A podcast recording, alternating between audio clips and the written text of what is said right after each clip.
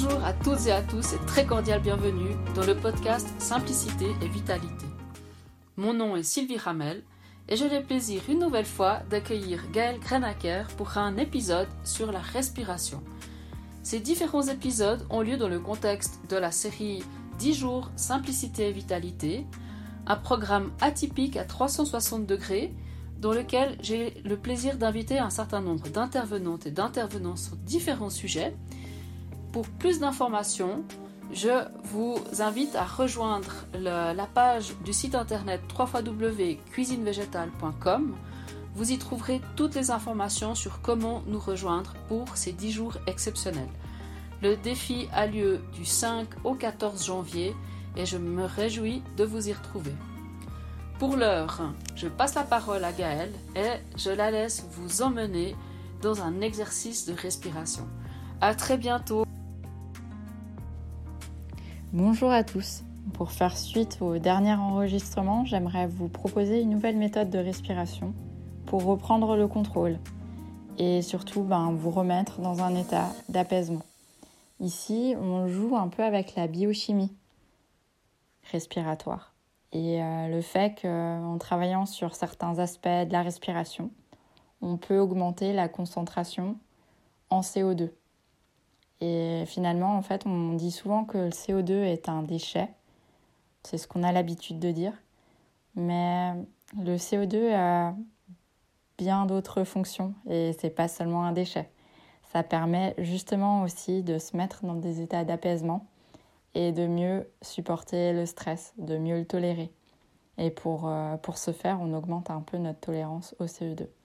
Toutefois, là, ben, dans l'exercice, on ne va pas forcément travailler sur notre tolérance à proprement parler au CO2, mais on va quand même augmenter légèrement la concentration en CO2 dans notre organisme pour pouvoir bénéficier de ces effets positifs et comme la dernière fois, pour stimuler notre système nerveux autonome parasympathique.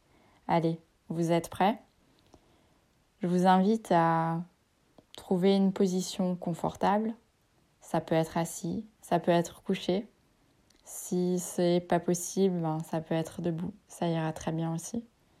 Si vous avez envie, ben, fermez les yeux ou gardez-les ouverts.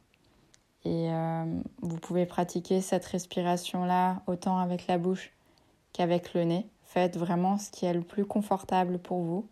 Et euh, et, la manière en fait qui vous conviendra le mieux. Et ce sera très bien pour commencer. Allez, je vous invite à commencer. On va commencer avec des, euh, une inspiration suivie d'une apnée, une expiration suivie d'une apnée, une inspiration suivie d'une apnée, etc., etc.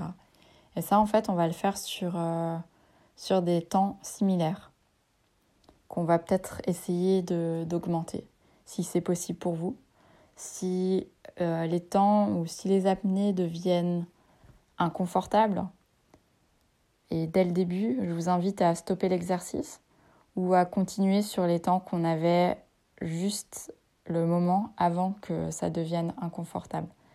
En effet, si ça commence à devenir inconfortable, ça veut dire que l'apnée qui devient trop longue ben, peut justement causer du stress et on aura des effets un peu euh, contre-productifs et qui iront à l'encontre de ce qu'on essaie de mettre en place. Donc, au moindre inconfort, n'hésite surtout pas à stopper. Allez, c'est parti. On part avec une première inspiration. On inspire. Apnée. Expire. Apnée. Inspire apnée. Expire. Apnée.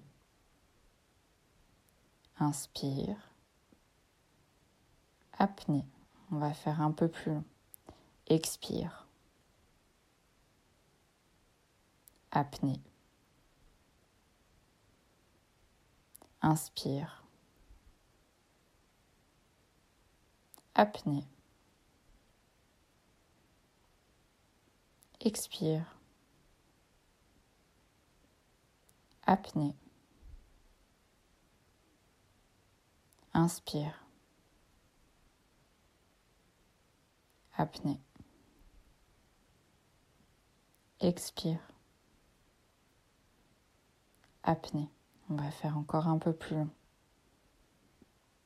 Inspire. Apnée. Expire. Apnée. Inspire. Apnée.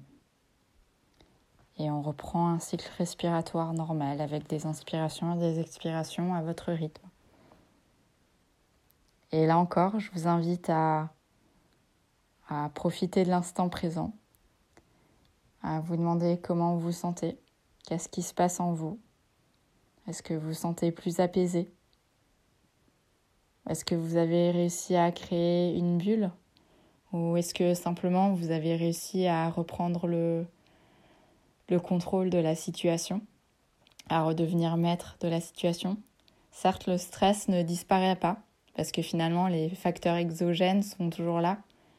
Euh, on n'aura pas modifié ce qui se passe à l'extérieur, mais ce qu'on modifie là, c'est votre manière de penser et votre rapport au stress. Et en étant plus apaisé, en fait, ça devient beaucoup plus simple de prendre des décisions éclairées et, euh, simplement de, vivre l'instant. Donc profitez bien de l'état émotionnel dans lequel vous vous trouvez et n'hésitez pas à reprendre l'exercice autant de fois que, que vous le souhaitez dans, dans votre journée.